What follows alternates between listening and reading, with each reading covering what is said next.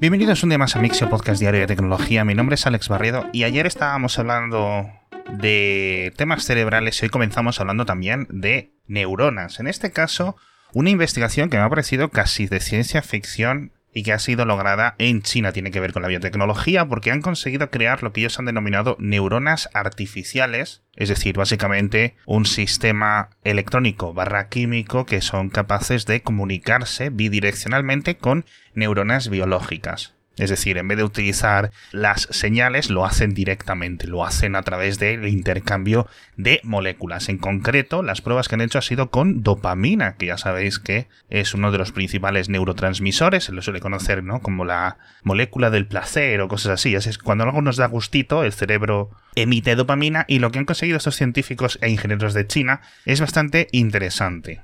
Es un sistema algo engorroso, pero que es capaz tanto digamos de leer como escribir esa comunicación bidireccional que decía con neuronas eh, biológicas a través de sus neuronas artificiales de grafeno, que por cierto es una de estas mm, palabras tan usadas durante las últimas dos décadas, pero es que en su creación también han utilizado memristores, que es una de estas tecnologías que iban a cambiar el mundo y que me ha hecho gracia o me ha sorprendido bastante verlo en este proyecto. De hecho, han ido un poco más allá y dicen que han conseguido, también dentro de este entorno de experimentación con neuronas, por cierto que no lo he dicho, neuronas de rata, han conseguido también enviar niveles de dopamina para activar y mover células musculares. Esto ya digo, son cosas que más o menos se pueden hacer a grosso modo con señales a través del electromagnetismo, sobre todo la lectura, pero me parece algo bastante sorprendente. No es un botón de generación de dopamina que le podemos dar y pipi pipi nos sentimos súper bien, pero oye, es algo súper interesante y seguramente la primera piedra de un proyecto con mucho futuro. Y por cierto, hablando del futuro, tenemos que hablar de los teléfonos plegables, que ya sabéis que los solemos comentar bastante en este podcast. Y tengo tres noticias que contaros. La primera es que hoy se presentan los nuevos teléfonos plegables de Samsung, tanto la gama Flip como la gama Fold. Ayer ya se filtraron directamente con lo cual sabemos casi todo lo que se va a presentar. Vamos a ver los precios, qué tal están. También la gente de Xiaomi ha publicado un pequeño vídeo de su próximo plegable del Mix Fold 2, que parece aún más fino. También en espera de verlo en detalle, creo que el día 11, es decir, un día después que Samsung.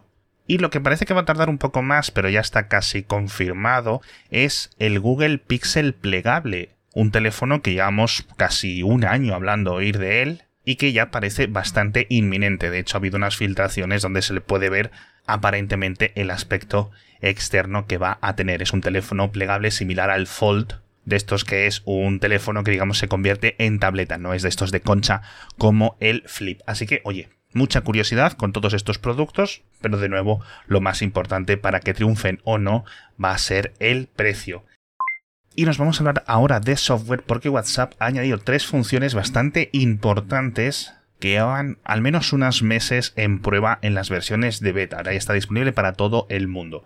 La primera es que los usuarios van a poder borrar mensajes enviados hasta 48 horas después de enviarlos, con lo cual esto es, te da un tiempo, un margen bastante grande. También han activado la prohibición de sacar pantallazos en los mensajes efímeros de WhatsApp. Ya sabéis que esto no es invencible, que al final si tú envías un mensaje de este tipo, pues con otra cámara puedes sacarle una foto, etcétera. Con lo cual, si estáis preocupados de que nadie haga una copia de uno de estos mensajes, ya sabéis que no la enviéis en el primer caso. Y lo último, que esto también creo que os va a interesar mucho, es que se va a poder abandonar silenciosamente los grupos. Es decir, que cuando abandones un grupo de WhatsApp, no va a salirle a todo el mundo un mensajito de Pepito o Pepita ha abandonado el grupo. Lo van a ver, eso sí, los administradores de ese grupo, pero el resto de miembros no.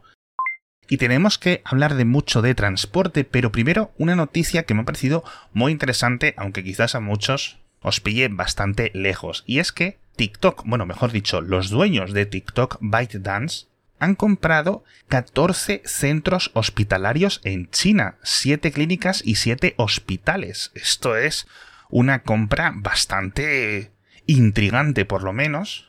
Han sido unos 1.500 millones de euros lo que se han gastado en comprar esta cadena hospitalaria, una cadena privada, una de las más grandes de todo China. y en principio lo van a utilizar para expandir una plataforma que tienen, hermana de TikTok, que se llama Xiaohe, que está destinada a la telemedicina, para comunicarte con los doctores, con los enfermeros, etc., y recibir tratamiento y recibir seguimiento a través de esta aplicación para el móvil. Estas cosas en China la verdad es que están bastante avanzadas, en Corea del Sur también, y no es algo que vaya a universalizarse, pero no todos los días una empresa tecnológica decide comprar siete hospitales hechos y derechos y otras siete clínicas, la verdad.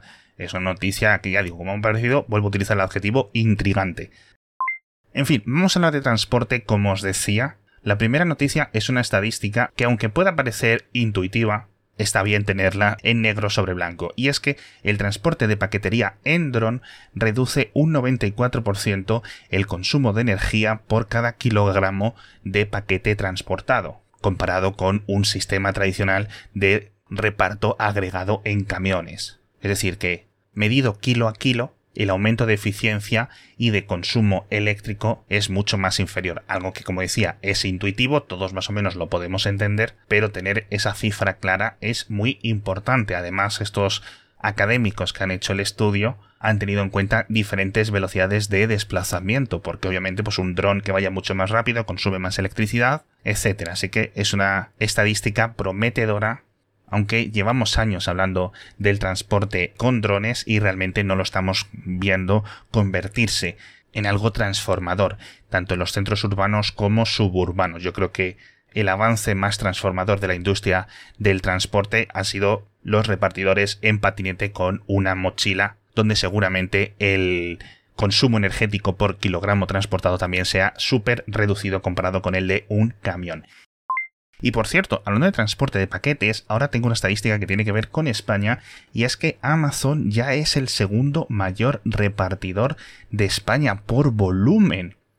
En concreto, en 2021 Amazon España se gastó 1.462 millones de euros en transporte de paquetería y solo lo superó la empresa pública Correos con 2.054 millones de euros. Es decir, que Amazon supera a empresas tradicionales del transporte como DHL, como MRV, como Seur, que más o menos están entre los 700, 800, 900 millones de euros en coste de transporte de paquetería trabajando para muchos clientes, entre ellos Amazon, pero Amazon trabajando para ellos mismos con un porcentaje de sus envíos ya son un auténtico gigante. Obviamente los envíos de paquetería están aumentando muchísimo, no solo en España, donde aumentaron un 60% en 2021 comparado con 2020, obviamente por el auge del comercio electrónico y yo supongo que en 2022, ahora que hemos vuelto a salir, ahora que hemos vuelto también a comprar en tiendas y hemos visto una caída del comercio digital, pues seguramente caigan estas inversiones y estas cifras de repartos de paquetería, no solo en España, sino en la casi todo el mundo. Y ahora tenemos que hablar del transporte de humanos, en concreto de los efectos del teletrabajo.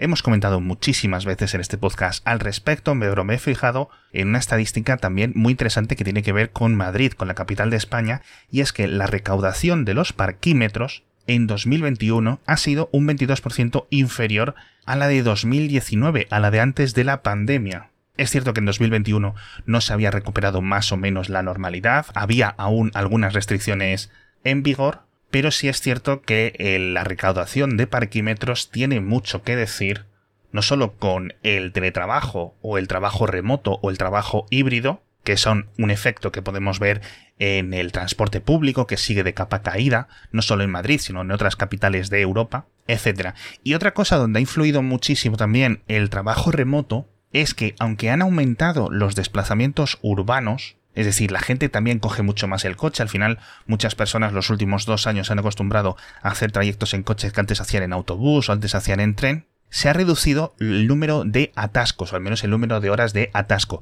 Y esto tiene que ver, ya digo, en parte el trabajo remoto, pero también el trabajo y los cambios de horas. Curiosamente, en Madrid lo que se ha reducido Aparte de ligeramente los atascos mañaneros, se han reducido sobre todo los vespertinos, los atascos por la tarde, porque muchos trabajadores, al menos aquellos que no trabajan de forma completa, dividen sus jornadas y ahora muchas personas, en vez de salir a las 5, a las 6, a las 7 de la tarde del trabajo, salen a la 1, a las 2 o a las 3, con lo cual se hacen dos momentos de salida y vuelta a la casa del trabajo y se ha reducido muchísimo el número de atascos en la tarde, con lo cual volvemos a uno de estos temas centrales del podcast que son las consecuencias inesperadas del teletrabajo, no solo la reducción de los parquímetros, sino la redistribución de las horas en las que nos movemos en las ciudades, lo cual me parece súper curioso.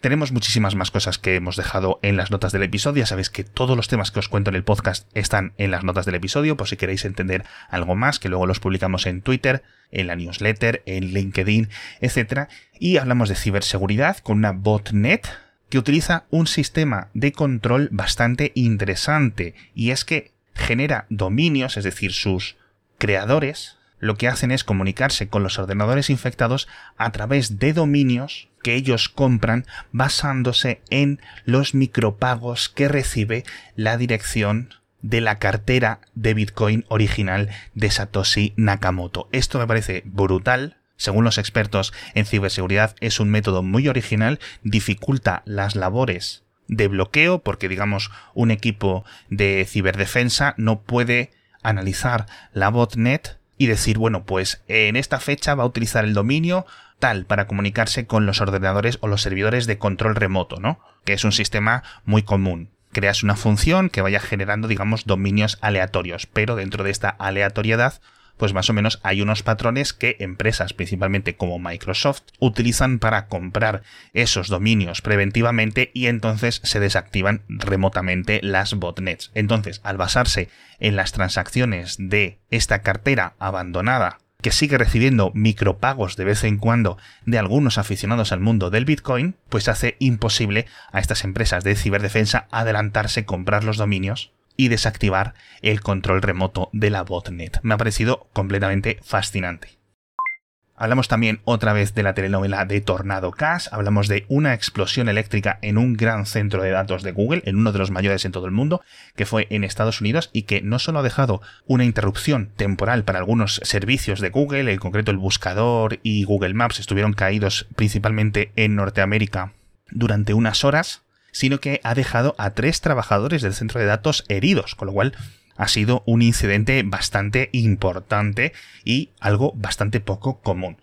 En fin, un episodio muy variado del podcast. Hemos hablado de parquímetros, hemos hablado de reparto de paquetes en drones, hemos hablado de hospitales, hemos hablado de WhatsApp, de teléfonos plegables, de neuronas artificiales, no sé. Me ha encantado, la verdad que ha sido una Macedonia de temas curiosa y con esto ya nos vamos por hoy. Muchísimas gracias a todos por estar conmigo un día más y nos vemos mañana con más noticias de tecnología.